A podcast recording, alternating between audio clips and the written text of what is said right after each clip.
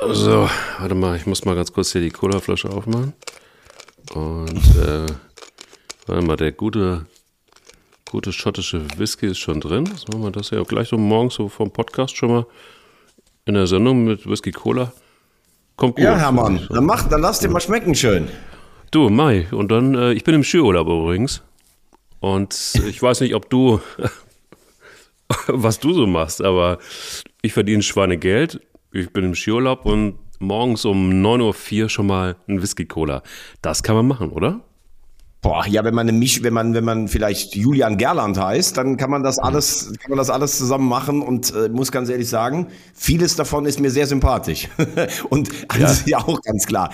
Der Tiger, also das ist ja einer der ganz wenigen im Bayern-Kosmos, die ich wirklich liebe. Also das ist ja so ein geiler Typ, Wahnsinn. Unfassbar. Äh, wenn, du, wenn du den auch im Stadion siehst, wenn der Geschichten erzählt, da steht aber wirklich jeder stramm. Also dass der sich morgens da um elf im Doppelpass wirklich ein Whisky-Cola gönnt mit der Erklärung, da kann ich nur wirklich sagen, Hermann, Hamann, der Tiger hat ganz dicke Eier. Wir brauchen Eier.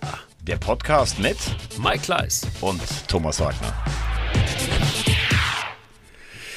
Ja, das war nicht nur ein sehr beschwingter Auftritt von Hermann Gerland, sondern es war auch ein inhaltlich sehr, sehr guter, wie ich finde. Also für alle die, die den Doppelpass nicht gesehen haben, was ja eigentlich so ein bisschen Pflicht ist, äh, wenn man Fußball begeistert ist, das war schon auch teilweise recht, äh, wie soll ich sagen, einordnend, oder? Wie hast du es so empfunden? Also er hat äh, kein Blatt vor den Mund genommen, so wie man ihn kennt. Ja, ich habe, äh, ich muss sagen, ich habe ihn noch nicht gesehen, den Doppelpass. Ich höre ihn dann oft auch als Podcast, weil ich gestern selber unterwegs zum Arbeiten war. Ähm, ich habe es halt nur gelesen, diesen äh, diesen Kultauftritt und habe auch diesen hab diesen Schnipsel gesehen, als er erklärt, warum er so gerne Whisky Cola trinkt. Und er hat sich ja auch relativ klar geäußert, dass er mit Brazzo eigentlich nicht so kann.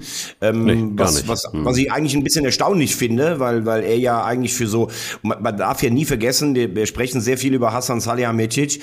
Ähm, vor, vor seiner Karriere als Spieler, dass er als Kriegsflüchtling aus Bosnien kam, wie er sich dann durchgesetzt hat. Da habe ich echt großen Respekt davor. Und eigentlich sind das ja so Spieler, die bei Hermann Gerland auch hoch im Kurs stehen, wenn sich einer so hocharbeitet. Deshalb, ja. dass die beiden nicht miteinander so können, das finde ich schon erstaunlich. So will ich es mal auf jeden Fall ähm, bewerten. Er hat viel rausgelassen. Also er hat auch diese, diese alte Geschichte nochmal ausgekramt, die ich ganz interessant fand, ähm, ähm von Thomas Müller, der eigentlich schon bei Hoffenheim unterschrieben hatte ähm, Luca Toni ähm, war nicht irgendwie wegzukriegen und äh, Thomas Müller war schon quasi auf dem Sprung. Also es gab so ein paar Insider-Geschichten, die ich auch noch nicht wusste. Und ähm, ich fand es auch interessant, genauso wie du gesagt hast, dass er sich doch recht eindeutig positioniert hat zu äh, Brazzo und äh, dann auch gesagt hat, so, ach komm, jetzt habe ich so viele geile Trainer gehabt, das fand ich auch ganz gut. Ich habe irgendwie alle geilen Trainer gehabt und jetzt kann ich gut gehen.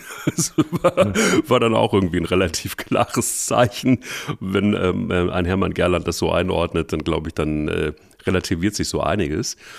Und jetzt haben wir aber auch, ähm, gehen wir gleich mal auf das Spiel auf das Topspiel Bayern München gegen Borussia Dortmund, wo einiges sichtbar wurde. Aber ich glaube auch, dass ähm, jetzt so ein bisschen die Zeit gekommen ist von all denen, die so ein bisschen abgewartet haben und die jetzt, und das finde ich tatsächlich echt ein bisschen räudig, dann auch hinterherkacheln und sagen, ja, Julian Nagelsmann hätte niemals in den Skiurlaub fahren dürfen. Ähm, dann kam ein Roman Weidenfeller übrigens auch im Doppelpass um die Ecke und sagte, naja, er weiß, also es war ganz oft so unter Julian Nagelsmann, dass die Co-Trainer dann trainiert haben und Julian Nagelsmann war irgendwo anders. Das muss wohl jetzt auch dieses Mal so gewesen sein, dass äh, die Mannschaft gearbeitet hat mit den Co-Trainern und der Julian und die, und die Lena, die haben schön im Zillertal abgefeiert. In einer Situation, wo du es nicht machen darfst, wo du, von Bayer, von, wo du äh, von Bayer Leverkusen vorgeführt worden bist. Ähm, da gibt es jetzt so einige Stimmen, die sich so auf ihn eingeschossen haben. Wie empfindest du es im Nachklapp? Willst du jetzt erst von mir eine Bewertung vom Spiel haben, weil damit hast du angefangen? Kommen wir gleich zu. Erst... Kommen wir gleich okay. zu. Kommen wir gleich zu zum Spiel. Ja, also ich, ähm, da ist meine Meinung relativ klar. Ich finde, dass viele vieles falsch gemacht haben. Ich äh, muss ganz ehrlich sagen, ich finde, dass Julian Nagelsmann der Rolle als Bayern-Trainer einfach nicht gewachsen war. Äh, und damit meine ich jetzt nicht das Spielerische, sondern wie man sich zu verhalten hat. Ich habe das hier schon ganz oft gesagt. Das ist mit mhm. keiner anderen Trainerstation in Deutschland zu vergleichen.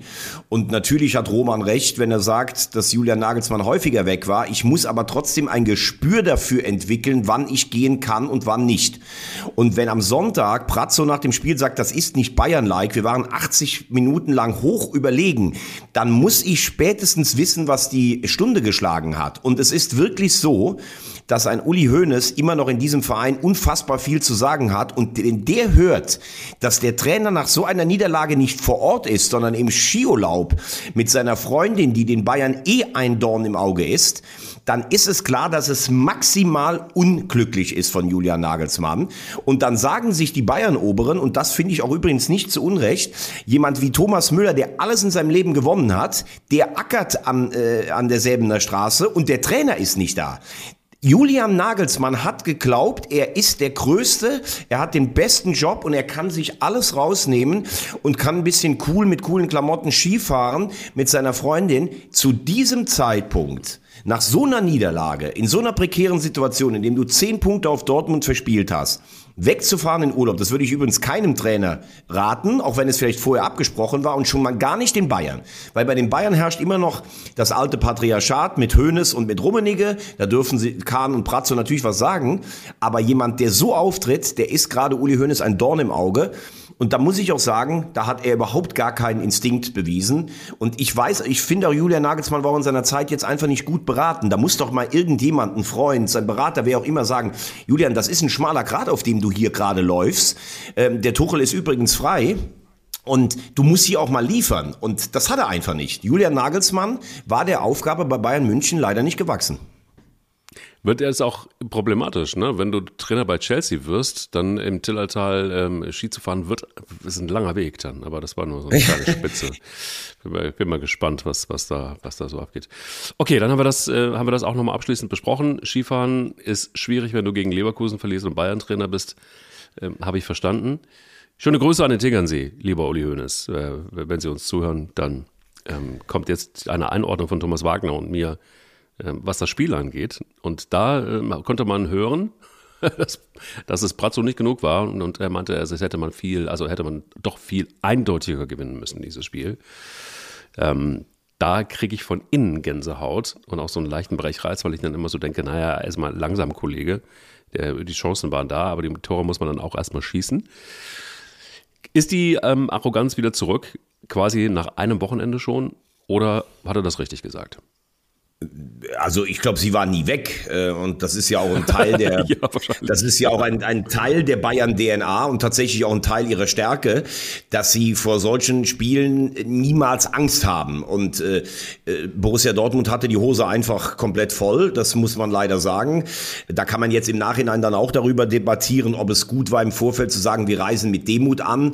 Ähm, das kann ich verstehen von von Edin Terzic, wenn du nämlich vorher sagst, wir fahren dahin, um die Bayern zu schlagen und kriegst dann eine, dann äh, kriegst du das die ganzen Wochen vorgehalten und die Bilanz von Borussia Dortmund ist ja eine Bilanz des Grauens in München in den letzten Jahren. Ähm, also man hat das Gefühl, sobald die den Flieger Richtung München besteigen, kriegen die alle Schüttelfrost äh, und Reizdarm. Also das ist einfach zu wenig. Das muss man auch mal festhalten. Das hat nichts damit zu tun, dass ich zwei Punkte Rückstand zu diesem Zeitpunkt in der Saison alle Ehren wert äh, finde, weil ich habe ja gesagt, es ist ja gar kein gleicher Wettkampf mehr in der Bundesliga, wenn die Bayern nur einigermaßen ihre normale Form abrufen bei dem finanziellen Vorsprung Vorsprung, den sie haben, dann werden sie immer Meister. Nur, ähm, was schon bedenklich ist, finde ich, sie haben zwölf Minuten echt ordentlich gespielt. Die Bayern waren total nervös, Dortmund war gut im Spiel. Dann dieser Katastrophenfehler von Kobel, wo ich bisher immer noch nicht weiß, was er da gemacht hat. Also du kannst ja einen Ball aus der Hand flutschen lassen oder ein Ball verspringt. Das sind ja alles Fehler, die was sagst du? Er hat einfach, vorbei, er hat einfach vorbeigetreten. Ja, aber, aber das habe ich auf so einem Niveau, habe ich das eigentlich fast noch nie gesehen, muss ich dir ehrlich sagen.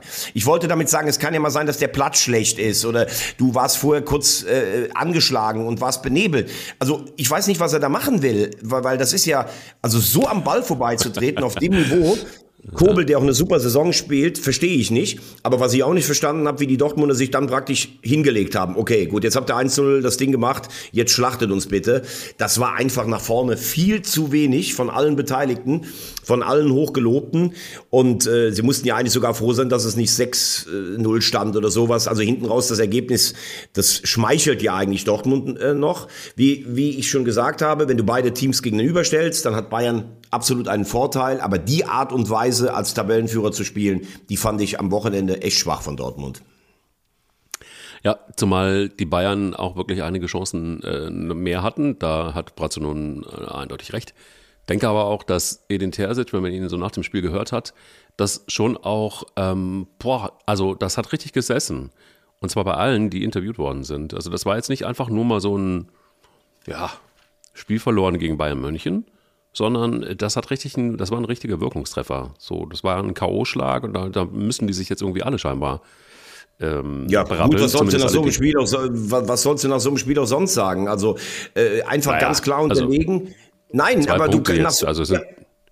Ja, es sind zwei Punkte, die, die, die, die jetzt. Äh, die ja, aber, aber es ist, aber ich kann ja oder ich muss als Dortmund-Trainer diese Leistung schon total ernüchtern von deiner Mannschaft. Und deshalb, also dass er da jetzt angeschlagen vor die Kamera getreten ist, das war einfach eine, das war eine Vorführung. Das muss man so klar sagen. Natürlich sind auch alle Chancen da. Ich glaube, wenn du als Dortmund jetzt die letzten acht Spiele zum Beispiel gewinnen würdest, ich glaube, dann hast du sogar noch Chancen, Meister zu werden, weil die Bayern haben jetzt City, die Bayern spielen nächste Woche zum Beispiel in Freiburg. Das ist so ein Spiel, das kann auch mal unentschieden ausgehen. Es gibt ja schon ein paar Spiele in dieser Saison, wo der Gegner den Bayern wirklich Paroli bietet. Und wie hat heute jemand geschrieben, wenn es regnet in, in Bremen oder sowas oder in, in Freiburg, dann musst du dann auch das Spiel auch noch so durch durchziehen, wenn du vielleicht andere Ziele noch im Kopf hast. Aber natürlich heißt seit dem Wochenende der, der ganz klare Favorit, ähm, Bayern München, vor allen Dingen, weil sie mit Thomas Tuchel auch jetzt jemand haben, da ist der Reiz des neuen Trainers, der lässt keinen Schlendrian zu. Es gibt ja sogar einige Stimmen, die sagen, der gewinnt jetzt das Triple und spätestens zum Ende der nächsten Saison ist er denen alle so anstrengend, dass es dann schwierig wird, weil Thomas Tuchel ist ja ein unfassbar fordernder Trainer. Aber Disziplinlosigkeiten wie unter Nagelsmann wird sich der Kader da, glaube ich, nicht leisten. Also seit dem Wochenende ist meiner Meinung nach die Meisterfrage vorentschieden. Ich würde es mir wünschen, wenn es anders kommen würde. Und wenn nachher Dortmund Meister wird, dann sieht, dann sieht dir auch keiner an, dass du da in, in München vorgeführt wurdest. Aber die Vorzeichen haben sich ganz klar Richtung Bayern an diesem Wochenende verschoben. Das muss man leider schon festhalten. Man muss eins noch wirklich festhalten. Ich finde, der Tuchel hat wirklich eine, auch eine, eine Ausstrahlung und ein, ein, ein, also einen Killerblick gehabt, auch in den Interviews. Also es war wirklich so, dem, dem hast du wirklich alles abgenommen. Und äh, interessant fand ich auch tatsächlich, dass er auch gesagt hat, naja, da ist noch viel, viel Luft nach oben, wir müssen äh, hart arbeiten. Es haben ein paar Sachen haben schon ganz gut funktioniert, Einstellung der Mannschaft 100 Prozent und, äh, und so weiter, alles gut. Aber ähm, spielerisch, boah, da ähm, war für ihn doch noch einiges an Defiziten da. Ich fand auch interessant, dass so ein Thomas Müller plötzlich aufblüht. Also, ähm, ja, Thomas Müller immer ein herausragender Spieler gewesen, aber was er da gezeigt hat, war, war einfach wieder der alte Thomas Müller. Also, es gibt schon so ein paar Punkte, wo du einfach ganz klar siehst, ähm, einiges hat schon wohl auch deutlich gestimmt. Also da kannst du als Lothar Matthäus sagen, äh, der Kahn lügt, wie du willst. Äh, Fakt ist aber, dass Julian Nagelsmann in irgendeinem Bereich die Kabine wirklich nicht mehr hatte und die Schlüsselspieler auch nicht mehr hatte. Und ja, und so wie ein Tuchel das natürlich auch professionell drauf hat, geht er die Spieler auf eine Art und Weise an, die individuell ist, geht auf die Spieler natürlich auch ein, weiß sie irgendwo auch zu packen. Und ich finde, eins ist vielleicht nicht ganz so fair, du hast es gerade eben auch angesprochen, noch nicht gewachsen gewesen zu sein, ist vielleicht wahrscheinlich auch einer der Schlüssel, denn ich glaube auch ein Thomas Tuchel, der ist einfach zehn Jahre älter, hat international ein wenig mehr Erfahrung und ich glaube, dass das ähm, Bayern München genau zum Triple führen wird, genauso wie du gesagt hast. Was das dann in der Verlängerung bedeutet mit äh, der nächsten Saison, müssen wir noch abwarten. Aber ich fand, ja, das war ein jetzt, aber jetzt hast du natürlich, jetzt hast du natürlich viele Sachen so äh, zusammengenommen. Also du, du sprichst von Thomas Müller, dann von dem erfahrenen Tuchel, von der Kommunika Kommunikation. Gehört alles zusammen. Gehört alles zusammen. Ja, wobei, also das ist aber jetzt auch kein Hexenwerk zu sagen, äh, ich bringe Thomas Müller in so einem Spiel. Also äh, äh, das ist eine Schlüsselfigur in der Kabine und unter, unter Nagelsmann war er keine Schlüsselfigur, der hat immer nur auf Kimmich gesetzt. Und wenn du Thomas Müller im Verein hast, dann musst du ihn auf deiner Seite haben und du musst ihn spielen lassen, selbst wenn er mal nicht gut spielt, weil er dieses Mir San Mir verkörpert, weil er auf dem Platz für die Ordnung sorgt und weil er sich das nicht gefallen lässt. Und wenn du Thomas Müller gegen dich hast, dann hast du keine Chance. Und dass das Julian Nagelsmann nicht verstanden hat, verstehe ich zum Beispiel nicht, weil das ist eine ganz einfache Rechnung. Und auch wenn er ihm auf Instagram noch irgendwie einen kurzen Dank hinterhergeschickt hat, nach meinen Informationen war Müller auch jemand von denen, der gesagt hat, die Ziele sind damit gefährdet mit äh, von äh, unter Nagelsmann. Und das kann ich auch nachvollziehen. Und ähm, ich finde auch nicht alle, ich bin auch nicht uneingeschränkter äh, Thomas Müller-Fan, weil dieser Gaudi-Bursch, den er immer in der Öffentlichkeit gibt, das ist er nicht. Aber er hat immer geliefert in den großen Spielen oder meistens geliefert. Und es ist eine ganz einfache Rechnung, wenn du als neuer Trainer kommst, stellst du Müller auf, hat eine gute Position gehabt, er hat gut gespielt, Punkt. Einer, einer der Gewinner des Spiels. Äh, Terzic hat auch jetzt gegen Tuchel nicht unbedingt verloren, weil das ist ja auch ganz klar. Also zu sagen, das ist ein Tuchel-Sieg, das ist auch Schwachsinn. Die haben eine Trainingseinheit zusammen gehabt. Es war so das Gesamtgemengenlage. Die Sinne der Bayern-Spieler sind geschärft durch einen neuen Trainer. Die Negativbilanz von Dortmund. Eigentlich war es von vornherein für jeden klar, wie das Spiel ausgehen wird. Das ist der zweite Punkt. Und der dritte Punkt bleibt trotzdem, es war eine Schmierenkomödie, die die Bayern aufgeführt haben, rund um diese Entlassung die einfach damit, also wie Oliver Kahn sich im Vorlauf präsentiert hat bei, bei, bei äh, meinen Kollegen, das finde ich geht überhaupt nicht. Ich hätte mir von Lothar ein bisschen mehr Gegenwehr erwartet. Ähm, also Kahn stand da wie der Oberlehrer, der den äh, einzigen Musterschüler Absolut. Lothar zusammenfaltet. Und ich hätte an Lothars Stelle, glaube ich, schon mal gesagt, du, du kannst jetzt hier laut werden, wie du möchtest. Das gehört sich einfach nicht, wie ihr das gemacht habt. Vor allen Dingen, wenn man in anderen Situationen das Grundgesetz äh, irgendwie zitiert. Da waren die Bayern einfach scheinheilig und diese ganze Begründungsorgie, die am Ende ja daran endet, wenn Tuchel abgesagt hätte, hätte Nagelsmann weitergemacht. Das ist ja äh, komplett lächerlich, wie sie sich da demaskieren eigentlich. Und es war auch komplett lächerlich. Am Dienstagabend wussten die ganz Großen in der Branche schon, dass Nagelsmann weg ist. Also das ist zum Beispiel schon beim Training auch von, von Real Madrid und so diskutiert worden zwischen Alaba und Groß. Die ganzen Gerüchte wurden immer mehr. Natürlich hat die auch die Berateragentur erreicht, äh, die ja zum ja, Beispiel ja. auch Toni Groß unter Vertrag hat. Es wurde gestreut von verschiedenen Seiten. Das Ding war eigentlich schon am Dienstagabend durch. Und äh, da muss ich dann auch die Eier haben, als Bayern München dem Nagelsmann davon zu sagen, dass er kein Trainer ist. Selbst auf die Gefahr hin, dass Tuchel nicht der neue Trainer wird. Da muss ich halt eine Interimslösung irgendwie bereit haben. Aber dieses Ding, okay, wenn der Tuchel jetzt nicht zusagt, dann machen wir doch weiter mit Nagelsmann, an dem wir eigentlich aber schon grundsätzliche Zweifel haben. Das ist, also, das war einfach nicht richtig von den Bayern. Und dass dann Kahn erzählt, das wäre nicht der Stil von Bayern München am Telefon jemandem was zu sagen, ja, dann sollen sie sich ins Auto setzen und ins Zillertal fahren und ihm das einfach sagen. Also wer sich immer als Nummer eins in Moral und Anstand darstellt, kann nicht so eine Trainerentlassung machen. Das ist einfach peinlich. Ja, das ist absolut. Also ich denke aber auch andersrum, ähm, diese Stimmen gab es auch und ich finde es völlig legitim, dass bei einem Typen, der, bei einem Trainer, der, was, was hat er, 10 Millionen verdient oder, oder 8, keine Ahnung, zwischen 8 und 10, dass man dann erwarten kann, dass man, also dann musst du aber auch proaktiv anrufen und musst sagen, e-, egal ob du ihn persönlich erreichst oder das Management, in zwei Stunden in der Bitte in der Sebener Straße Genau. Es gibt was zu bereden. So. Ganz und das genau. ist eben nicht passiert. Das ist auch äh, für, das, das ist auch für keinen passiert. zu viel verlangt. Bin ich vollkommen bei ja. dir. Ich meine, ich hätte Nagelsmann auch noch zu, zugetraut in der Verkennung seiner Situation, dass er sagt, nee, ich komme erst morgen. Weil, wie gesagt, ich wäre gar nicht in Urlaub gefahren zu dem Zeitpunkt. Aber das kann man schon erwarten von den Bayern, wenn man sich immer auch was Stil und Anstand äh, anbetrifft als Weltclub sieht. Da haben sie sich überhaupt nicht so verhalten. Und auch aber dieses das ist doch patzige, normal, oder? Dieses patzige Verhalten dann von Pratzo auch, ich komme nachher nicht mehr, als dann Sky das äh, Zitat der Berateragentur gebracht hat ähm, die ja gesagt haben, es gab keinen Kontaktversuch. Ich meine, das kannst du ja auch nachvollziehen am Telefon. Also, dass das einfach so dann hingenommen wird. Also, wenn die sagen, da gab es keinen Anruf, dann wird das auch stimmen, was, äh, was die Berateragentur sagt. Und dann finde ich es auch peinlich, dass Kahn weiterhin behauptet, wir haben permanent versucht, den zu erreichen. Das stimmt anscheinend ja, ja eigentlich nicht. Und äh, gut, das hat Lothar Matthäus ja auch nochmal gesagt. Aber das ist natürlich nachher auch eine Stilnote, also die B-Note.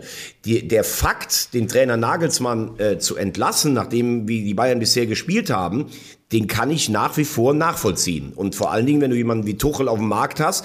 Aber dann soll man halt nicht, das haben wir ja letzte Woche ausgiebig besprochen, dann soll man nicht irgendwann immer von einem Langzeitprojekt reden und alle Journalisten, die Nagelsmann kritisieren, als Idioten abtun. Das haben die Bayern auch immer. Das können sie am allerbesten. Alle, die sie kritisieren, als Idioten abtun. Und dann handeln sie doch so, wie alles gesagt haben. Das ist ja, ja, bayerisches Komödienstadel einfach. Ja. Es gab noch einen Kommentar von Matthias Brüggelmann, ähm, Sportchef der Bild, und äh, der, der, sein Tenor war, ähm, niemand hat einen Fehler gemacht bei den Bayern, nur Julian Nagelsmann, weil er einfach nicht geliefert hat. Er hat einen Fehler nach dem nächsten gemacht. Ähm, muss ich ganz ehrlich sagen, sorry, aber das ist totaler Schwachsinn. Ich habe noch nie, das muss ich an der Stelle mal sehen, mal sagen, noch nie so einen Schwachsinn von so einem äh, wirklich guten Journalisten, der er ist, äh, gelesen weil ähm, das, da vermischt man irgendwie Dinge miteinander, die nichts miteinander zu tun haben. Man kann ihn sportlich einordnen, ja, aber das in den Kontext zu setzen, dass die Bayern nichts falsch gemacht haben, das ist wirklich mit Verlaub der größte Schwachsinn, den ich in dem gesamten Ja, aber ich glaube, dass aber habe. äh, den, Das also meiner Quatsch. Meinung nach, aber ich, ja, aber ich glaube nicht, dass du das so lesen solltest. Äh, das dafür da. Bist du lange, Guck's dir ja, an. dafür bist Lies du aber, ja, aber dafür bist du auch lange genug dabei. Er will einfach nur sagen, dass das im modernen Profifußball einfach so ist. Und da hat er auch nicht ganz unrecht. Äh, Ich schätze ihn übrigens auch. Ähm, Und äh, also ich glaube, er will damit sagen, rein sportlich haben die Bayern jetzt nichts falsch gemacht. Der Einzige, der was falsch gemacht hat, war Nagelsmann, weil ihm die Schuhe bei den Bayern zu groß waren. Und Nein, da nein. gebe ich ihm, so, gebe ich, nein, da gebe ich ihm recht. Und Er äh, hat das nicht geschrieben. sagen- Er hat das nicht geschrieben. Er hat nicht Ja. geschrieben sportlich. Er hat gesagt, der Einzige, der etwas falsch gemacht hat, das Julian sagen Ja, hat er auch. Die Bayern haben sich nichts vorzuwerfen. Schreibt er da explizit, lies es dir durch. Und das ist ja, Quatsch. aber, es, äh, nein, ist ich, aber es, äh, äh, nein, aber was, was es daraus zu lesen gibt, sehe ich komplett anders. Weil Hä? es aber ist das steht noch mal, da. Ja, aber nochmal, du musst mir doch schon meine Interpretation lassen. Ja, ja. Aber braucht. Geliefert- was ist denn. Ja. Nein, in seiner Diktion haben die Bayern einen der stärksten Kader, die es jemals gab, dem Trainer Nagelsmann zur Verfügung gestellt. Und er hat mit diesem Kader nicht geliefert. Deshalb hat er einen Fehler gemacht. Und dass die Bayern diesen Trainer wechseln, das ist kein Fehler, ist für mich auch kein Fehler. Es geht, glaube ich, um die sportliche Einordnung dessen, warum es einen Trainerwechsel gab. Dass die Bayern sich als Stilnote, das habe ich doch auch gerade gesagt, total beschissen verhalten haben. Das, glaube ich, ist ihm in dem Moment, in dem Kontext nicht so wichtig, weil er sagt, das ist halt Profifußball.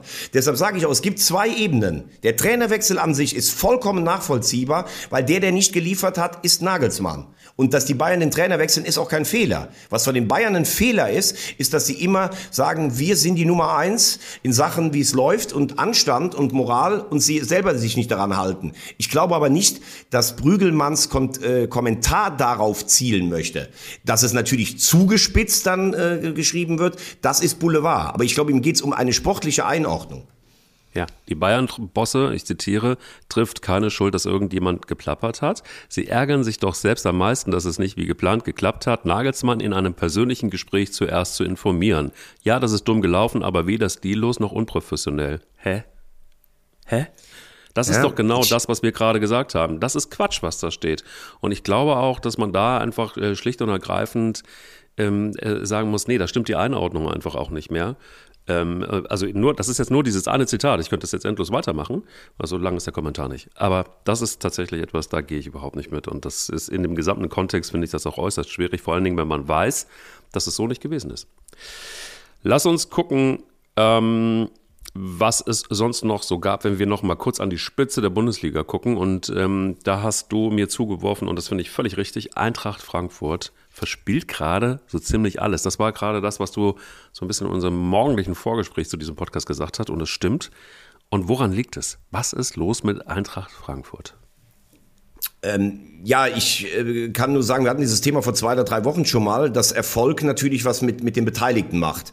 Und leider spült er, glaube ich, gerade bei Eintracht Frankfurt so ein bisschen all das nach oben, was, ja, wa- was bei- wahrscheinlich bei uns allen irgendwie als Menschen drin ist, wenn wir was Unerwartetes haben. Überleg dir mal, wie es im Winter aussah. Die waren Europa League-Sieger, die haben das äh, Champions League Achtelfinale erreicht, die standen auf Platz vier in der Bundesliga und waren im Pokal im Viertelfinale oder im Achtelfinale, jetzt sind sie ja im Viertelfinale, äh, Wahnsinnsbilanz. Und man hat wirklich gedacht, ey, Frankfurt schafft vielleicht sogar diesen allerletzten Schritt, der ja eigentlich der allerschwierigste ist, von so einem ambitionierten mh, ja, Mittel-Plus-Club in Europa sogar zu einem Top 20, 25 Club.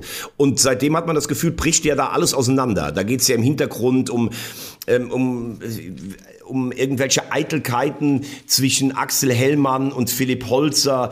Dann geht's darum, wie jetzt praktisch der Verein aufgestellt werden soll, auch finanziell.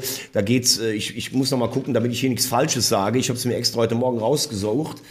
Ähm, da geht es äh, um einen Beschluss, eine Kapitalmaßnahme zu prüfen, ähm, also wie praktisch der Verein auch jetzt in der Zukunft aufgestellt werden soll. Da heißt es, das sind dann auch einzelne Mitglieder des Vorstandes, des Aufsichtsrates, die selber da Aktien drin haben.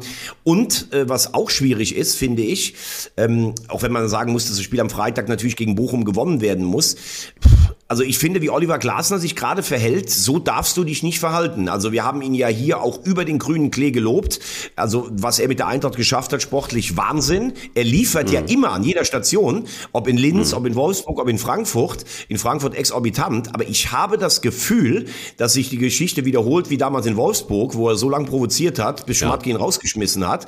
Also das kannst du dir eigentlich nicht gefallen lassen, was der gerade da dauernd von sich gibt, ähm, äh, als Markus Krösche. Die Abwehr ist nicht Bundesliga tauglich, äh, der zerlegt alles, dann bei der nächsten Pressekonferenz sind dir nur die Journalisten schuld, ähm, dann, dann, dann ist er in der Analyse mit Krösche über Kreuz. Also sieht für mich so aus, der hat keinen Bock mehr, der möchte einfach so schnell wie möglich zu einem Club, der ihm halt ein Europapokal-Achtelfinale ständig garantiert.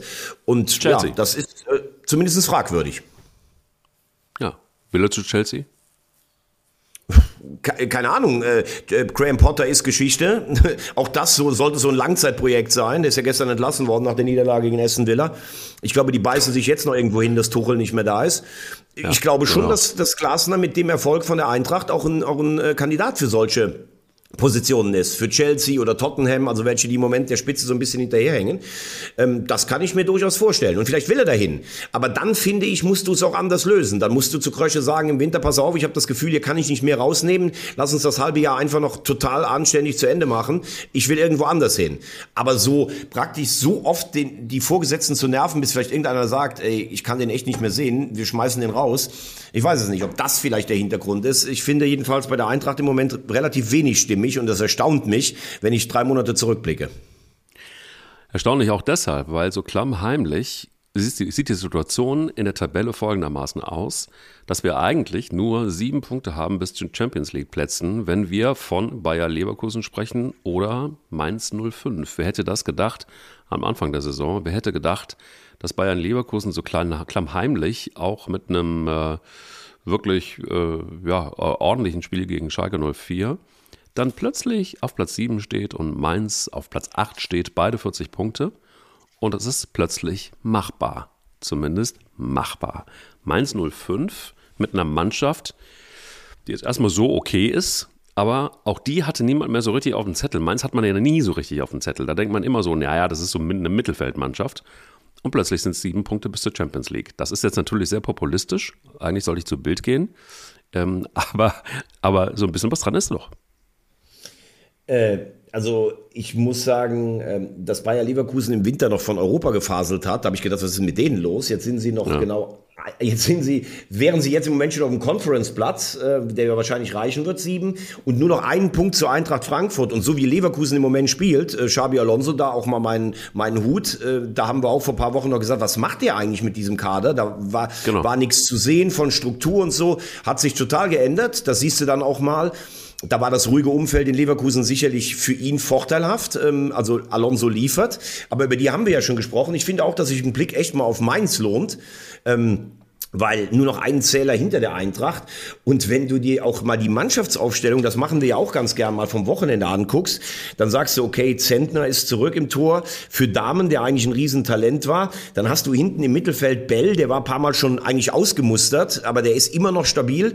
Äh, ist übrigens ein Junge aus einem Nachbardorf von mir, fünf Kilometer nur entfernt. Ähm, also mein, mein Heimatort heißt Bell. Er kommt aus Wehr, der Stefan Bell. Grüße. Dann hast du Fernandes, der ist umfunktioniert worden als Inf, als praktisch als Mann der Dreierkette. Dann hast du Hans Olsen, den haben sie irgendwie aus Gent geholt, habe ich noch nie was von gehört. Norwegischer Nationalspieler, der auch liefert. Wittmer, der Kapitän, richtig guter Mann, der saß zwischendurch auf der Bank. Dann im Mittelfeld Chachi Barrero. Barrero ist, glaube ich, irgendwie Luxemburg, Portugiesisch ähm, haben sie den irgendwie geholt. Dann Chor, der war ausgemustert bei Eintracht Frankfurt. Ingwarzen, boah, der, den haben sie irgendwie mal von der Ersatzbank irgendwie von Union, glaube ich, geholt. Stach ja. ist Nationalspieler und vorne Ajorg, jemanden, der ähm, den in Frankreich gar keiner mehr um Radar hatte. Also das ist so, ich sag's ja ganz oft, so so eine Truppe von Desperados. Ähm, eigentlich, ja, so, so ja, Leute, ja, so. die keiner mehr am Zettel hatte und so. Und dann muss man noch mal sagen, Bo Svensson ist, glaube ich, ein überragender Trainer. Also das wird jemand, der wird ganz oben irgendwo auftauchen. Der hat damals vor zweieinhalb Jahren äh, Schalke übernommen, ach Schalke, Mainz äh, übernommen, als die so abgeschlagen mit Schalke unten waren. Nach sechs Punkten in der Vorrunde hat die Klasse gehalten, irre. Dann hat er es stabilisiert über zwei Jahre und jetzt, als viele so dachten, jetzt wird es so ein bisschen langweilig, jetzt liefert der, der nimmt einfach mal kurz Leipzig 3-0 auseinander. Also Mainz mit, mit, mit Heidel, mit Schmidt und mit Svensson, äh, mit diesem Dreigestirn, super. Und Bo Svensson wird eine ganz große Trainerkarriere machen. Und ich glaube, ich würde jetzt fast wetten, dass Mainz am Ende der Saison auf einem der ersten sieben Plätze steht. Uh, okay. Ja, also wenn man das Spiel gegen Leipzig gesehen hat, dann kann das durchaus sein. Und ähm, man muss auch ganz ehrlich gestehen, dass Leipzig jetzt irgendwie in so einer Situation ist, ähm, da kommt es ein bisschen drauf an, glaube ich. Entweder sie kriegen noch die Kurve und äh, verlieren den Anschluss nicht. Oder aber das geht dann tatsächlich irgendwo in Richtung äh, Mittelfeld, nicht mehr in dieser Saison, aber vielleicht in der nächsten. Oder sie legen. Ja, für, also für beide. Mannschaften ist das natürlich ein extrem wichtiges Pokalspiel diese Woche. Leipzig gegen Dortmund. Total. Weil Leipzig ja überhaupt nicht mehr liefert gerade. Also da bin ich bei dir. Die hat das 7-0 bei City ähm, mal so richtig durchgeschüttelt. Ähm, a- Aber ich würde ganz gerne noch mal in der Tabelle auch ein bisschen weiter nach unten gucken und würde äh, mal über den VfB Stuttgart sprechen und ähm, würde, ähm, würde ganz gerne auch über, übrigens äh, Barrero, ich habe jetzt gerade geguckt, ob ich das richtig auch noch im Kopf hatte, der ist tatsächlich in Luxemburg geboren, in Erpeldingen an der Sauer und ähm, ist luxemburgischer Nationalspieler. Also hatte ich das tatsächlich doch richtig im Kopf. Portugiesisch klingend, aber. Luxemburg, luxemburgischer Nationalspieler, genau. Ähm, Erstmal würde ich ganz kurz nochmal drauf schauen. Ähm, das Thema, was wir, letztes Mal haben wir sie gelobt, VR, äh, für die richtigen Entscheidungen in Leverkusen. Ich muss dir ganz ehrlich sagen, was war das denn gestern beim Rheinischen Derby? Also sicherlich war der FC die bessere Mannschaft, aber diesen Elfmeter nicht zu geben für Gladbach, ich, ich, also ich verstehe es einfach nicht. Das ist so deutlich. Nochmal, das ist ja nicht nur einer, der das nicht sieht im Keller. Das sind ja fünf Leute, die da sind. Hübers, die Aktion gegen Neuhaus, glaube ich, war's. Das ist ein glasklarer Elfmeter und das nicht zu sehen, ja. Dann, ganz ehrlich, dann macht der VAR keinen Sinn. Weil das ist noch nicht mal, es gibt ja Sachen, die siehst du am Platz nicht richtig und die kannst du auch äh, im, im, im Bild nicht richtig sehen. Aber das ist so eindeutig, verstehe es einfach nicht. Haben ja auch die beiden Trainer so gesehen, glaube ich. Also das war, war wirklich ein Wahnsinn und das ist aber auch wieder so ein Punkt, wo ich denke, ja, aber warum brauchen wir ihn noch? Also wir haben das jetzt ganz oft äh, hier diskutiert im Podcast. Ich glaube, es gibt auch mittlerweile einige Stimmen, die äh, mindestens genauso professionell sind wie du. Da, die sagen, also irgendwie, man, man, man kann es jetzt irgendwie auch mal, mal langsam lassen, weil man kann über den VAR reden, man kann auch über die Jungs äh, im Keller reden, aber es macht gar keinen Sinn, weil es so willkürlich ist. Und wenn, also ich weiß nicht, wo die ihre Augen haben, ich weiß auch nicht, was sie so trinken. Ich meine, es kann natürlich sein, dass die vorher im Doppelpass waren ähm, und mit Hermann Gerland angestoßen haben. Ich habe keine Ahnung. Ich finde dafür auch keine Worte, weil das ist irgendwo auch so weird. Du kannst doch nicht allen Ernstes mit 897 Kameras, 1300 Einstellungen und, und, und fünf Leuten da unten sitzen und kommst zum Schluss, nö, das war kein Elfer. Der Schiedsrichter hat recht. Also, sorry, Genau. aber da, dann, dann können wir aufhören mit dem Fußballspielen. Das macht einfach überhaupt gar keinen Sinn. Was das Spiel selbst angeht, das hat halt einfach auch der erste FC Köln äh, insofern vergeigt, als dass du mal wieder gesehen hast, dass wir einfach ein Sturmproblem haben. So.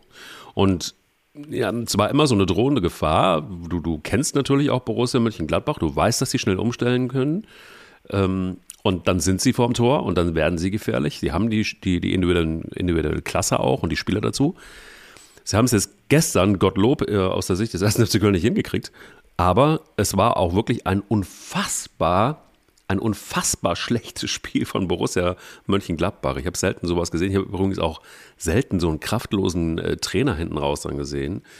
Ähm, also insgesamt habe ich den, den Eindruck, äh, da hat man aufgegeben, da hat man sich damit abgefunden. Übrigens Frage selber, der hat wirklich auch im Interview, hast du auch gemerkt, ähm, der, der, der hat sich abgefunden mit dem Mittelfeld. Der sagt, mit dem Kader ist halt einfach nicht mehr drin, sagt er. Und ähm, Also ich finde, ich finde, ähm, er darf das natürlich aus seiner Sicht sagen, um das zu rechtfertigen. Es war überhaupt kein guter Auftritt von Borussia Mönchengladbach. Und wenn du siehst, dass du Omlin, der hat ja gestern geliefert, Itakura, Elvedi, Benzebaini, Kone, Kramer, Hofmann, Neuhaus, Stindl, Tyram. Das sind Ja. neun, Scully ist noch ein junger Spieler, das sind neun eigentlich richtig hochdekorierte, gute Fußballer. Ähm, was die wenig nach vorne gebracht haben, also unfassbar. Äh, Bei Gladbach stimmt im Moment, muss ich leider sagen, überhaupt nichts. Ich habe ja immer gesagt, dass ich eigentlich ähm, ähm, äh, von Raute zu Raute auch ein Gladbach-Sympathisant bin. Ähm, das war über neun Jahre äh, hervorragend die Aufbauarbeit. Und du siehst, es stimmt in der Kabine überhaupt nicht mehr. Du stimmst, äh, du siehst, es sind keine Erlöse mehr für viele Spieler herausgeholt worden, die jetzt ablösefrei gehen können. Da muss ein radikaler Umbruch her. Und Daniel Farke bin ich schon bei dir.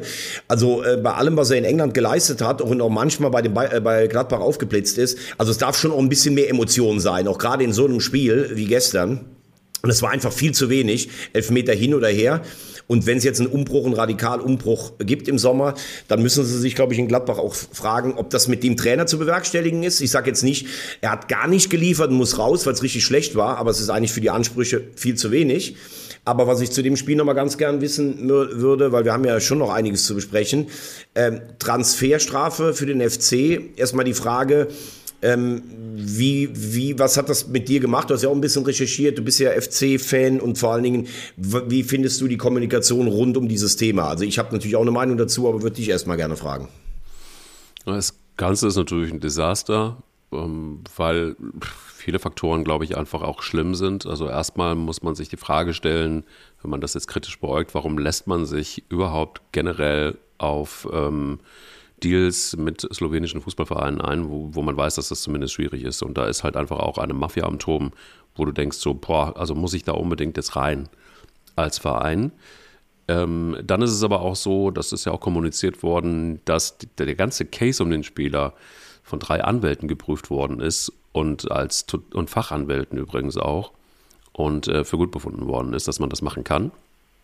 Ähm, so, dann geht man diesen Schritt und dann muss es wohl augenscheinlich so gewesen sein, dass man auch unter Druck gesetzt worden ist und dass da Summen aufgerufen worden sind, ähm, die einfach far out waren. Man spricht da von zweieinhalb Millionen ähm, für einen 17-jährigen Spielern. Ähm, laut Christian Keller, Sportchef, wollte man 100.000 geben. Dann sind die Slowenen abgereist und haben einfach Klage erhoben. So, damit muss man aber auch dann irgendwo rechnen. Ich glaube, man ist so ein bisschen sehenden Auges, das wurde ja auch kommuniziert, in diese ähm, Misere reingeraten. Was das in der Verlängerung bedeuten kann, ist natürlich ein Wahnsinn, weil das würde bedeuten, dass man jetzt höllisch aufpassen muss, dass man erstmal die Klasse hält. Bist du in der zweiten Liga und kannst nicht neu zukaufen, dann bleibst du mindestens so lange in der zweiten Liga wie der HSV, wenn nicht ähm, noch schlechter.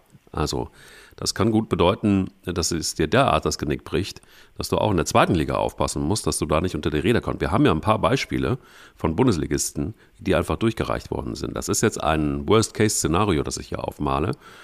Aber ich glaube, jeder hinter den Kulissen beim ersten FC Köln ist sich darüber bewusst, dass das eine super ernste Situation ist, was die Kommunikation angeht.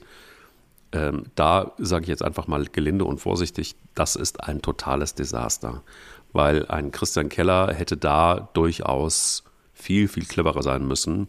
Wenn du da 25 Mikrofone äh, vor dir hast und du äußerst dich mit Fußballerkraftausdrücken wie das ist Schwachsinn und eine Farce und, und so weiter, da musst du dir sehr, sehr sicher sein, dass du keinen Fehler gemacht hast. Und zu diesem Zeitpunkt jetzt ist das ein schwebendes Verfahren, beziehungsweise es gibt erstmal ein Urteil.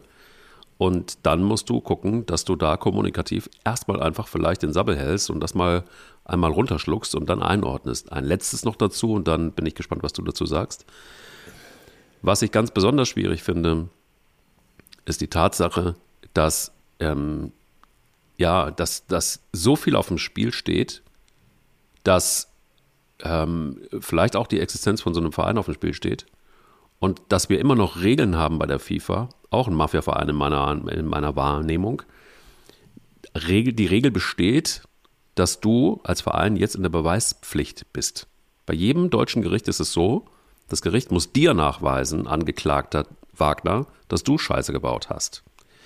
Ähm, hier ist es andersrum. In einer modernen Welt, tut mir leid, aber da fällt mir einfach nichts mehr zu ein. Ja, jetzt hast du ja, äh, man sieht, es ist wieder das weiße Ballett. Ich habe jetzt mitgestoppt, 4,38, alleine Mike Leis zum ersten FC Köln. Ganz viele Punkte. Ähm, ich habe das letzte Mal beim Fall Vuskovic, auf den wir nachher auch nochmal kommen, auch gesagt, das ist natürlich irritierend, wenn das mit der Beweispflicht umgedreht wird.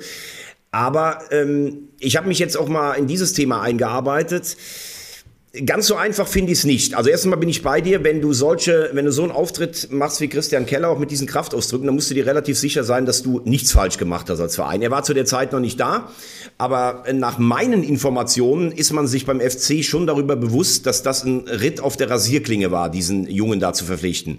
Mhm. Du hast jetzt äh, Slowenien fast schon in den Ruf eines Schurkenstaats gebracht. Also das ist mir jetzt ein bisschen zu viel. Ich meine, das ist schon ein sehr westlich orientiertes EU-Land und jetzt einfach zu sagen, naja, ja, ist Slowenien.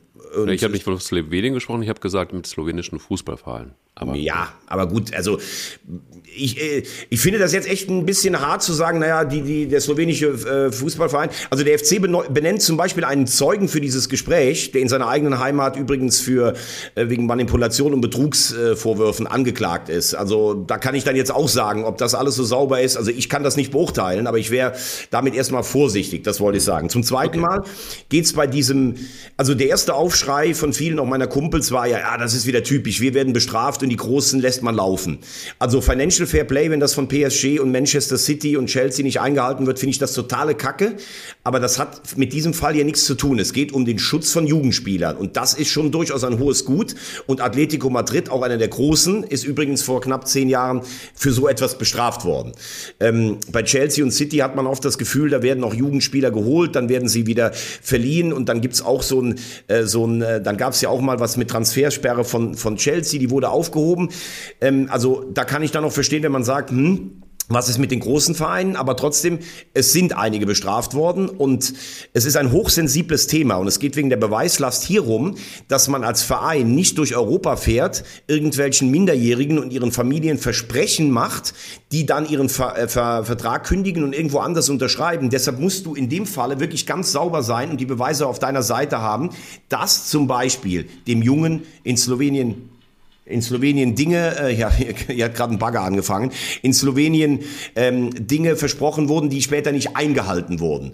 Und nach meinen Informationen kommen wir auch wieder auf die Ära meines ganz speziellen Freundes Herrn Werle, der, ähm, also sie wollten dieses Top-Talent, das ist wirklich einer der größten ähm, Talente in ganz Europa. Und nach dem Wirtsdesaster wollten sie auch mal ein Ausrufezeichen in der, in der Nachwuchsarbeit setzen. Und es war die Herrn Werle und äh, Heidrich als Nachwuchschefs. Und ich glaube, äh, Herr Thürhoff am ersten Tag, also beim, beim FC war, die haben diesen Vertrag unterschrieben und man war sich sicher, ja, die Mutter hat uns erzählt, die Slowenen haben da nicht irgendwie äh, ihre, ihre Versprechen gehalten und deshalb kann der Junge zu uns kommen. Und es war allen klar, dass das äh, auch schwierig werden kann. Und ähm, Jetzt bist du in einer Situation, wo du tatsächlich beweisen musst, dass der Verein Ljubljana seine Dinge nicht ähm, im Griff hatte. Und ich habe es dir gesagt, da waren zwei Abgeordnete hier in Köln und angeblich soll es ja einen Zeugen geben, der aber auch zumindest zwielichtig ist. Also ähm, man kann jetzt beim Kass Einspruch erheben und ich glaube, das wird, würde dann bis in den Herbst rein vielleicht gehen. Das heißt, man kann sich im Sommer aus Sicht vom FC hoffentlich verstärken. Ich glaube nicht, dass man ganz um eine Strafe drumherum kommt, aber die würde dann vielleicht in der Wintertransferperiode sein, die auch nicht so tragisch ist. Also, zusammengefasst, äh, dieses, ja, ja, FIFA und alle sind korrupt ähm, äh, und der FC muss darunter leiden. Ich glaube, ganz so einfach ist es nicht, weil ich dieses Gesetz wirklich zum Schutz von jungen Spielern schon richtig finde.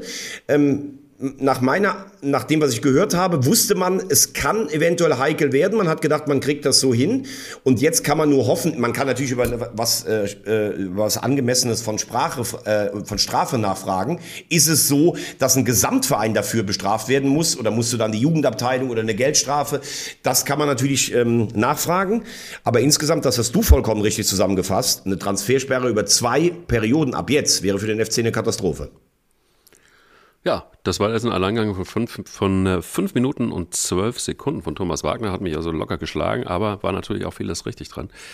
ähm, Dankeschön. Sehr, Dankeschön. sehr gerne. Punkt, Sieg und vieles war richtig da drin. Ja, ja, Wahnsinn. Nein, ähm, vielleicht abschließend. Ich glaube, dass ich bin immer ein großer Fan davon, sowas ordentlich aufzuarbeiten. Und ich ähm, hoffe oder habe ja, hab wirklich die große Hoffnung, dass das jetzt hier einmal passiert, dass man ähm, vielleicht einfach wirklich in Sachen der Kommunikation, nachher hast du mich gefragt, dann tatsächlich eine, eine klare Sprache spricht und da auch relativ ähm, offen mit umgeht, wie das gelaufen ist und so weiter und so fort, dass da nichts äh, bei übrig bleibt. Und am Ende des Tages bin ich komplett bei dir ähm, braucht es eine Lösung, die verträglich ist, zumindest, wenn es denn eine Schuld gegeben hat. Aber nochmal, was ich schwierig finde, ist, dass in dieser modernen Welt ein, ähm, ein Fußballverein jetzt in der Pflicht ist, quasi zu beweisen, dass er unschuldig ist. Das ist etwas, was äh, für mich tatsächlich in, als, als Demokrat ähm, sehr schwer zu, auszuhalten ist. Aber deshalb habe ich ja versucht, das nur zu erklären, warum das meiner Meinung nach schon eventuell in diesem Fall nicht mit allen rechtsstaatlichen Dingen vergleichbar ist, weil, das weißt du auch, mittlerweile ziehen europäische Erstligisten durch ganz Europa und gerade in den finanziell etwas schwächeren Absolut. Ligen versprechen den Spielern Unsummen von Kohle, die werden dann dahin gelockt und es wird nachher nicht bezahlt. Deshalb muss bei Jugendspielen Spieler und die stehen unter einem besonderen Schutz und das kann ich wiederum verstehen, muss alles nied- und nagelfest und wasserdicht sein. Und ich empfehle den äh, Kommentar des Kollegen Christian Löhr im Kölner Stadtanzeiger, der das sehr gut geschrieben hat, der geschätzte Kollege. Deshalb, und wenn du dir da im Vorfeld nicht ganz sicher bist oder sagst, hm, das könnte heikel werden, dann musst du wahrscheinlich das doppelt und dreifach absichern oder die Finger davon lassen. Und das ist das, was eventuell problematisch werden könnte. Und wir saßen beide nicht am Verhandlungstisch. Aber ich glaube, ähm, deshalb hat mich dann auch gewundert, wie Christian Keller da vorgegangen ist mit den Kraftausdrücken, dass man schon weiß, dass man da ein Risiko eingegangen ist und alles weitere wird jetzt der Kastan klären. In jedem Fall ein sehr verzwicktes äh, Ding, aber vielleicht ordnest du es nochmal zusammenfassend ein. Ja, also äh, eine ganz schwierige Situation für den FC, äh, vor allen Dingen für Christian Keller und Steffen Baumgart. Also gerade Steffen Baumgart, der einen überragenden Job macht. Äh, das ist natürlich ein Thema, was dich beschäftigt. Du musst Spieler, die du vielleicht eigentlich schon ausmustern wolltest, eventuell behalten und sie können ja gar nichts dafür. Es scheint nur relativ verzwickt zu sein, das Ganze. Und es scheint, wie gesagt, ähm, auch ein Großteil von Leuten wie, wie Werle und Heidrich diese äh, Verpflichtungen vorangetrieben worden zu sein, die gar nicht mehr da sind. Und das ist für den FC in der aktuellen Situation natürlich eine ganz, ganz schwierige Situation. Äh, aber ich glaube, man darf die Hoffnung haben, dass zumindest das Ganze aufschiebende Wirkung hat, wenn überhaupt die Strafe bestehen bleibt beim Kass. Und ich würde jetzt eine Prognose abgeben, dass man im Sommer Spieler verpflichten darf. Aber alles andere als eine einfache Situation für deinen Herzensclub. Wir gucken weiter nach unten in der Tabelle. Und zum VfB Stuttgart. Zum VfB Stuttgart. Und das ist tatsächlich etwas, ähm, was ich ganz krass finde, ist es so, dass man jetzt das Bayern-Prinzip anwendet und sagt, bevor wir keinen neuen Trainer haben, können wir Labadia nicht rausschmeißen und deshalb hat er dann auch am Sonntag das Training geleitet, also gestern. Oder ist es so, dass man sagt, naja, wir geben dem Bruno jetzt noch ein Spiel eine Chance und dann gucken wir uns das weiter an? Oder hat Markus Gistol einfach gesagt, nee Leute, das ist mir ein bisschen zu gefährlich und äh, da habe ich irgendwie keinen Bock drauf und, und außerdem ist der Horst, der Horst Held ist, ist im Moment gerade nicht available. Ich habe auch schon gedacht, ich habe dir ja geschrieben, als wir das gelesen haben. Ich habe gedacht, äh, Herr Werle nimmt seine alten Buddies Gistol und Held alle wieder zum, F, äh, zum VfB.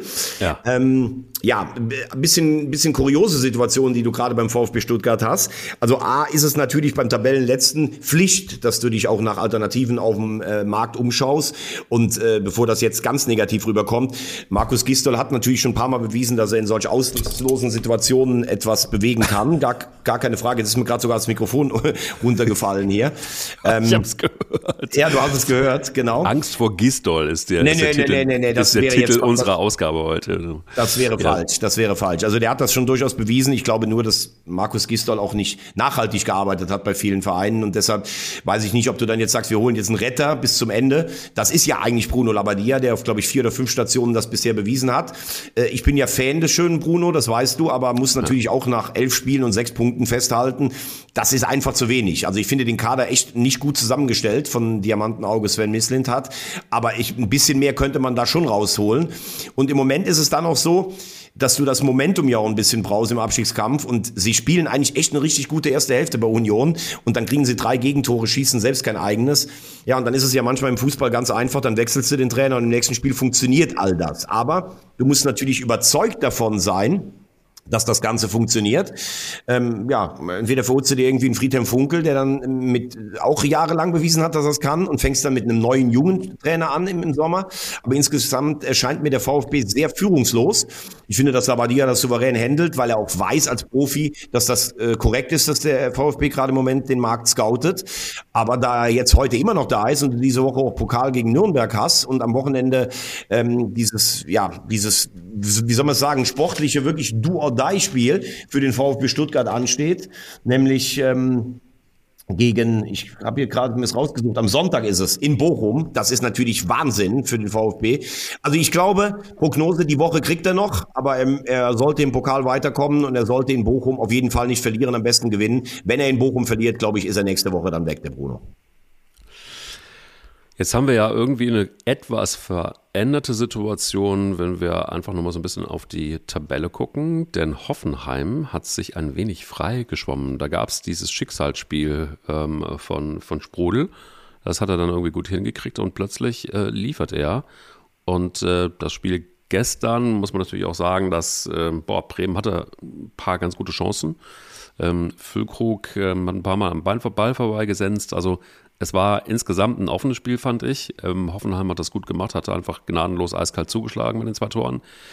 Und ähm, ja, jetzt sind sie aber plötzlich raus aus äh, der Relegation, raus vom direkten Abstiegsplatz auf 15 mit drei Punkten äh, Vorsprung, Bochum auf 14 mit 26, dann, dann kommt schon der FC mit 28 und Augsburg auf Platz 12 mit 29.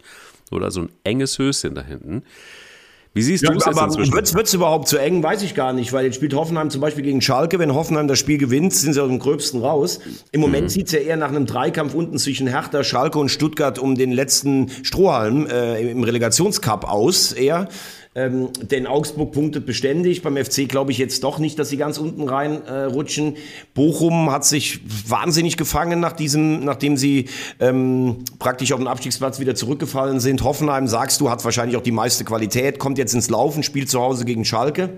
Äh, ja, und Schalke, da sind wir dann bei dem Phänomen, was wir mit Bochum vor ein paar Wochen hatten. Schalke hat sich rangerobbt in der Wahnsinnsaufholjagd, war jetzt äh, sogar mal gefühlt Relegationsplatz oder vielleicht, da haben viele gesagt, vielleicht retten wir uns ja direkt. Und dann hast du vielleicht auch mal dieses ganz selbstverständliche Durchatmen im Kopf. Mensch, wir haben den Anschluss geschafft und dann verlierst du aber direkt die nächsten zwei Spiele.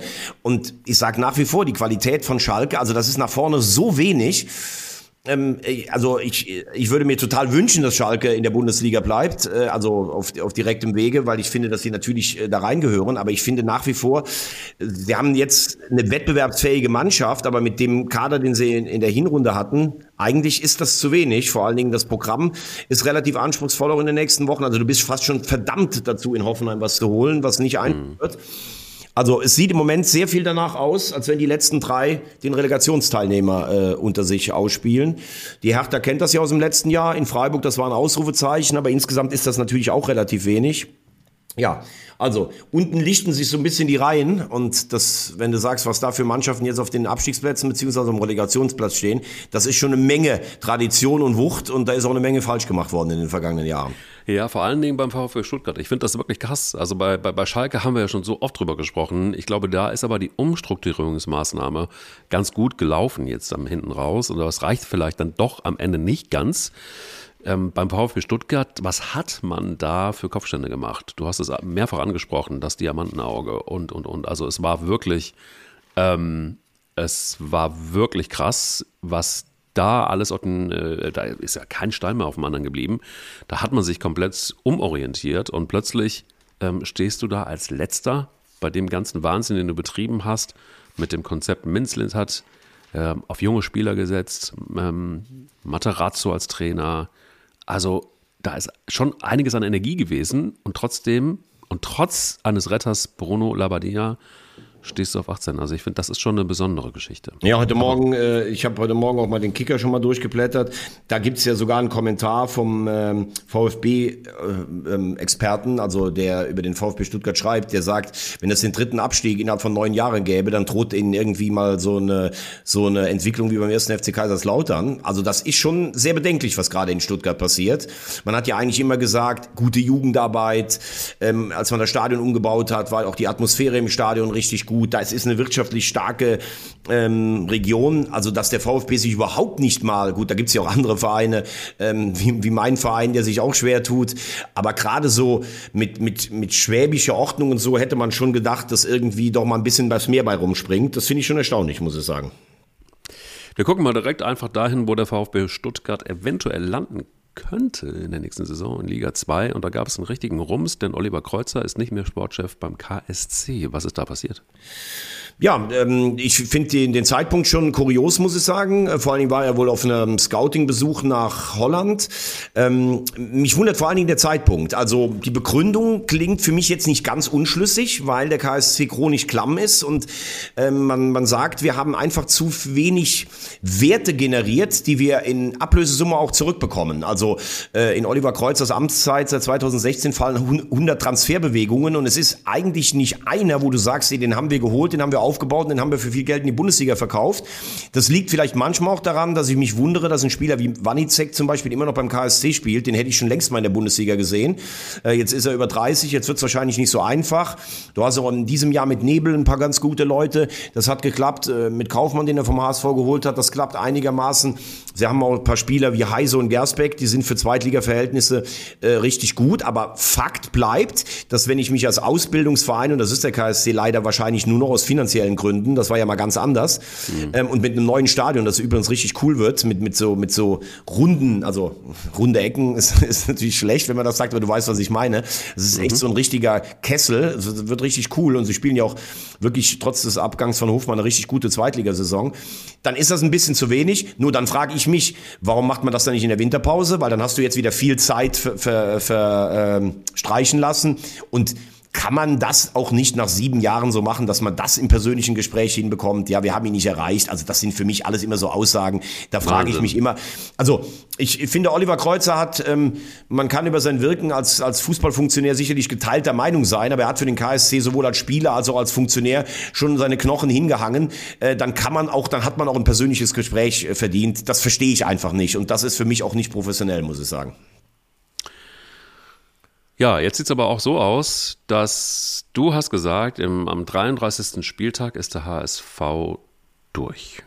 Und da hast du dich festgelegt und du hast auch gesagt, äh, mit der Relegation habt ihr nichts zu tun. Ja. Jetzt seid ihr auf Platz 3 mit 50 Punkten, 51 Heidenheim, 55 Darmstadt. Da ist ja noch alles drin. Und äh, der FC St. Pauli kommt mit großen Schritten. Das ist wirklich ein, ein Fußballmärchen, muss man schon fast sagen, was da passiert bei eurem Konkurrenzclub. Mit also erstmal muss man zu St. Pauli, zu St. Pauli muss man sagen, ich weiß nicht, wie sich gerade Timo Schulz fühlen soll, den ich ja immer hier auch gelobt habe, den Ex-Trainer von Pauli, mit dem sie ja letztes Jahr fast aufgestiegen sind. Der hat in der Hinrunde so oft Spiele einfach nicht gewonnen, wo man gar nicht wusste, warum die die nicht gewonnen haben. Der war in allen relevanten Parametern auch nicht schlechter als sein Nachfolger. Und äh, von den neun Spielen erstmal herzlichen Glückwunsch. Das ist eine außergewöhnliche Leistung, müssen wir gar nicht drüber reden. Ähm, ich habe die Spiele in Paderborn gesehen, ich habe das Spiel zu Hause gegen Rostock gesehen, das Spiel Spiel jetzt gegen Regensburg, äh, wo sie selber nachher gesagt haben, sie wissen eigentlich gar nicht, wie sie das Spiel gewonnen haben. Also Regensburg hatte mindestens einen Punkt verdient. Und es ist das, was ich immer wieder hier sage. Wenn du einen Lauf hast, wenn du ein Momentum hast, wenn du das Spielglück hast, dann bist du irgendwann gar nicht mehr aufzuhalten. Nur die Leistung wie am Sonntag gegen Regensburg oder am Samstag, das wird nicht reichen, um noch ganz oben hinzukommen. Also du musst ja jetzt trotz allem, um den Rückstand noch aufzuholen, musst du ja eigentlich von den letzten acht Spielen auch noch sieben gewinnen. Und du spielst noch in Heidenheim, du spielst beim HSV. Du spielst noch gegen Darmstadt. Wenn sie die Spiele alle gewinnen, dann bin ich der Erste, der gratuliert, weil das wäre dann wirklich eine historische Leistung. Ist es ja jetzt eh schon. Aber es ist auch jetzt nicht so, dass sie alles, äh, alles aus den Angeln heben oder spielen und je länger so eine Serie hält, umso größer ist ja auch die Wahrscheinlichkeit, gesetzt der hohen Zahl, Mathe-Leistungskurs, dass es dann irgendwann reißt, reißt. Und wenn du sagst, ob ich Angst habe vor St. Pauli, nee, habe ich nicht, weil wenn die die sechs Punkte noch aufholen äh, zu uns, dann können wir eh nicht mehr Zweiter werden und ich will einfach direkt aufsteigen und ich bin mir auch sicher, dass wir direkt aufsteigen. Also deshalb darf das, darf das nach hinten dir keine Angst machen. Ähm, zum Spiel am, ähm, am Freitagabend, ich war da in Düsseldorf, also ich muss schon sagen, das war schon echt beeindruckend. 20.000 HSV-Fans, die Hälfte des Stadions war blau. Ähm, Düsseldorf, wenn es voll ist, hat auch einen guten Heimsupport. Das war richtig geil. Äh, das Ding war ja voll. Also das war ein Spiel, da hast du gesagt, das ist gehobene Bundesliga-Klasse, was die da auf den Rängen äh, vollführt haben. Ja, zum Spiel selber, Montero und der HSV, das wird, glaube ich, nichts mehr. Erstes Spiel gegen Heidenheim, noch eine halbe Stunde raus. Die nächsten beiden Spiele, gelb-rot, jeweils vom Platz geflogen. Obwohl er spielerisch echt ein paar gute Ansätze hat, aber er macht einfach auch zu viele Fehler, wie vom 1-1 beim Kopfball zum Beispiel. Und ich habe mich ein bisschen gewundert über die sehr negative Berichterstattung im Nachhinein, denn du musst ja mal überlegen, du spielst beim, glaube ich, zweitstärksten Heimteam der Liga. Düsseldorf hätte mit dem Sieg auf vier Punkte ranrücken können. Die sind richtig gut drauf zu Hause und spielst dann 2-2, nachdem du in der zweiten Halbzeit zurückkommst. Also das ist für mich eher ein gewonnener Punkt und kann dann diese ganze Panikmache äh, nochmal. Also es das heißt immer so, ja, die verlieren immer die Nerven im Frühjahr. Letztes Jahr haben wir die letzten sechs Spiele gewonnen. Kann ich nicht nachvollziehen. Ich bleibe dabei. Wir sind am 33. Spieltag gegen Fürth durch. Und ähm, ich sag's ganz klar, natürlich hätte Heidenheim irgendwann auch mal den Sprung in die Bundesliga verdient, für was die da arbeiten. Aber ich habe mich auch ein Stück weit natürlich für den Betze am äh, Samstagabend gefreut. Ja. Wohlweislich, ich weiß, dass wir in zwei Wochen auch dahin müssen. Äh, das war echt kein gutes Fußballspiel. Das ist ja auch, Heidenheim spielt sehr auf Stabilität und auf Ordnung. Ja. Und dann kommt Kleindienst. Und bei Lautern hatte man irgendwann den Eindruck, naja, also so richtig viel geht nach vorne auch nicht, bei allem Lob, was wir für die Saison gemacht haben. Und dann sage ich zu meinem meinem Kumpel Andi in München, ich habe es mit dem geguckt, als Kleindienst den Elfer verschießt, in der 91. sage ich zu Andi, Andi, wenn es in einem Stadion noch ein 2-2 geben kann, dann ist das in Lautern. Und vier Minuten später, das war ja Wahnsinn. Es war wirklich Wahnsinn. Ich weiß nicht, wie du es erlebt hast. Ja, Gänsehaut von innen. Also es war halt wieder mein erster FC Kaiserslautern, so wie ich ihn kannte. Und das ist tatsächlich wirklich großartig. Ich liebe das. Ich liebe es auch, dass man rein kämpferisch so viel machen kann, wenn du auch äh, spielerisch sehr limitiert bist. Du hast das ja als Diamantenauge aus der Eifel total immer wieder analysiert. Erst FC Kaiserslautern ist eine Mannschaft, die nur über den Kampf kommen kann und die keinen schönen Fußball spielt, aber die Desperados vom Betze sind halt einfach auch ein eingeschworenes Team, so muss man es sehen. Und Heidenheim, ja, auch so eine Mannschaft, die auf Sicherheit spielt. Es ist insgesamt natürlich boah, schwer auszuhalten, wenn man jetzt schönen Fußball mag. Aber am Ende des Tages ist es so, dass der erste FC Kaiserslautern eine überragende Saison gespielt hat. Das muss man einfach mal festhalten. Für die Möglichkeiten, die sie haben und wo sie herkommen. Da hättest du ja vielleicht am Anfang noch ein bisschen Angst haben müssen, dass sie wieder nach unten gucken müssen. Und das ist überhaupt nicht der Fall. Dementsprechend, was man da jetzt macht ähm, auf dem Betze oder in Kaiserslautern, ist aller Ehren wert. Gucken, wohin das noch führt. Aber ähm, ich bin sehr, sehr happy, dass der erste FC Kaiserslautern zurück in Anführungsstrichen ist und hoffentlich eines Tages auch. Also 40, gesagt, Punkt, 40 Punkte, das ist super. Man hatte auch am Ende das Gefühl, beim 2-2 wurde äh, der Ball förmlich eingesogen von der West. Äh, ich finde übrigens Herrscher einen richtig guten Kicker. Ich weiß auch nicht, warum der nicht von Beginn an spielt. Das soll zum Trainingsleistungen gehen. Das gut, das können wir natürlich nie beurteilen. Und wenn du in der Woche nicht lieferst, aber es ist ein richtig guter Spieler. Und ähm, ja, auch, auch äh, Darmstadt spielt im Moment wenig spektakulär. In Nürnberg, glaube ich, in der ersten Halbzeit nicht einmal aufs Tor geschossen, äh, dann ein Eigentor. Aber trotz allem muss man auch sagen, dass diese kleineren Clubs wie Darmstadt oder Heidenheim einen überragenden Job machen, sich das auch erarbeitet haben. Und deshalb Total. all meine Glückwünsche und Honorationen dafür.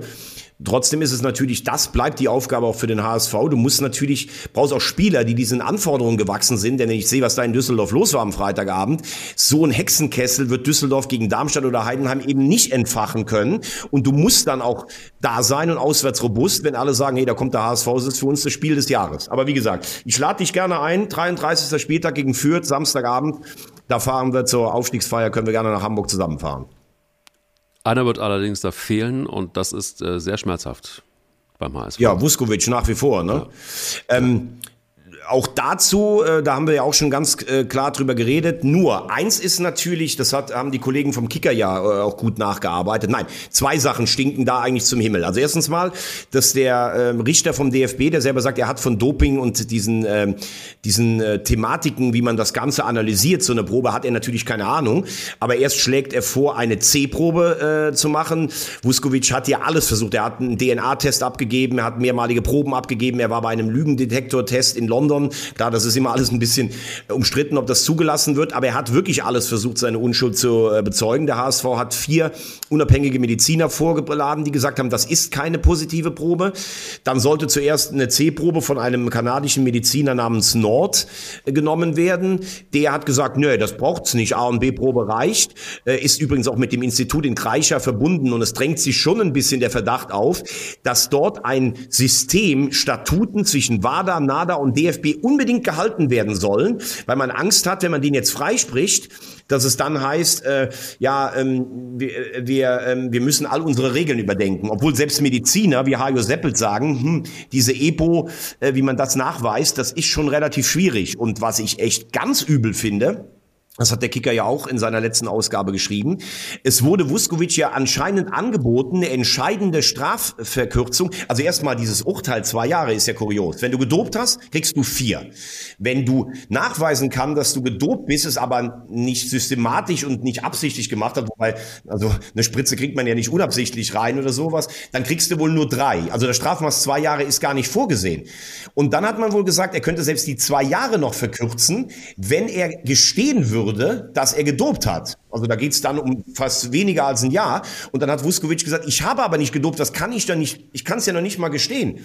Und es ist übrigens vom DFB, glaube ich, auch noch nicht mit, mit der WADA abgesprochen, ob der dann wirklich nur ein Jahr hätte. Also wenn ein Spieler angeboten bekommt, deutlich weniger als zwei Jahre, von wo er jetzt schon ein halbes Jahr abgesessen hat, zu bekommen, dann immer noch sagt, ich habe es nicht gemacht. Und mit all diesen wirklich nebulösen ähm, ja, Vorgängen und Analysen, wie das Ganze gelaufen ist, da muss ich ehrlich sagen, da bin ich bei dir, was du eben auch gesagt hast, jedes deutsche Gericht würde den normalerweise freisprechen, alleine schon wegen Mangeln an Beweisen und Eindeutigkeit. Auch da gilt es, die Beweispflicht umzukehren. Und ich finde, dass es auf dem Rücken des Spielers ausgetragen wird, finde ich echt schon ganz schön übel, muss ich sagen. Ist genauso. Lass uns zu etwas Schönerem kommen, nämlich dem DFB-Pokal. Und ähm, wenn es einen super Tipp geben kann in Deutschland, dann ist es in diesem Podcast und du machst den Anfang. Es geht um Eintracht Frankfurt gegen Union Berlin. Morgen 18 Uhr ist Anpfiff. Ähm, ich sage 2 zu 1 nach Verlängerung für Eintracht Frankfurt. 2 zu 1 nach Verlängerung. Ich sage, es gibt ein 1 zu 3 für Union Berlin. Oh, oh, das ist ja, Union marschiert weiter. Champions League und Pokalsieg, mein lieber Mann. Mhm. Genau so sieht's aus. Was haben wir noch für haben Spiele? Rückenwind. Du machst ja weiter. Wir haben Bayern gegen Freiburg, morgen 20.45 Uhr. Leider ein klares 4 zu 1. Das wird ein äh, ganz schlimmes Ergebnis werden für den SC Freiburg. Das wird ein 6 zu 1. Boah. Eieieiei. Dann haben wir am Mittwoch um 18 Uhr F. 1. FC Nürnberg gegen den VfB Stuttgart. Pokalfinale von 2007. Der Club. Autsch. Der Club gegen. Club. Ich glaube, dass der VfB Stuttgart im Elfmeterschießen gewinnen wird. 6 zu Ja. 5 im Elfmeterschießen. Pass auf, es wird folgendermaßen laufen. Ähm, Es wird ein Elfmeterschießen Schießen geben. Nürnberg entscheidet das für sich und Bruno Labbadia ist Geschichte. Boah. Boah. Boah. RB Leipzig gegen Borussia Dortmund am Mittwoch. Tja, ich, Krisengipfel kann man glaube ich nicht sagen, weil dafür war Dortmund vor dem Bayern-Spiel zu gut drauf. Ich sage 2 zu 3 nach Verlängerung für Dortmund. Das wird ein 3 zu 2 nach Verlängerung für Leipzig. Oh, da sind wir ja mal wieder schön diametral auseinander. Ja, Das ist sehr so gut. Übrigens, aus. ich habe noch was, mein Lieber, was mir gerade Ja. jetzt unterkommt. Mir hat ein FC-Fan geschrieben, der auch nach dem Transferurteil völlig auf dem Baum war. Das war schon letzte Woche. Und er hat gesagt, ähm, also das darf jetzt hier nicht überhand nehmen, aber einmal, ich fand's, er hat gesagt, für unser Sommerfest gibt's ein 30-Liter-Fässchen. Wenn ich einfach nur ihn einmal grüße und ähm, ich werde jetzt einfach sagen, es ein 30-Liter-Fässchen und für den Mike ähm, und seinen Freund Hermann Gerland noch ein Whisky Cola. Dann grüßen wir hier Hubert Peppenhorst, seines Zeichens Getränkehändler. Und äh, Hubert. ja, Hu Hubert soll einfach mal liefern, muss ich sagen. Hubert Peppenhorst. Ja.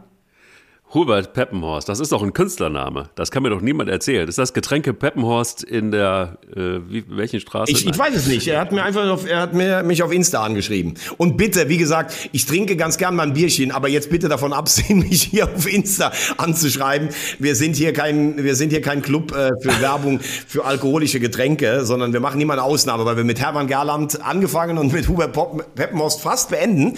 Aber ich hätte noch einen. Fast. Fast. Ich auch. Ich hätte noch einen. Ja, ich auch. Pass auf. Ja, ich auch. Aber mach du mal, mach du mal. Also, ich möchte gerne Buffy Edmeier noch ähm, gedenken, einem der größten Entertainer und äh, Techniker in der Bundesliga, beim VfB Stuttgart eine Legende, hat auch beim HSV gespielt, war damals beim ersten Europapokalsieg im Kader, mit dem Zitat, Buffy, du spielst nicht, du bist zu dick.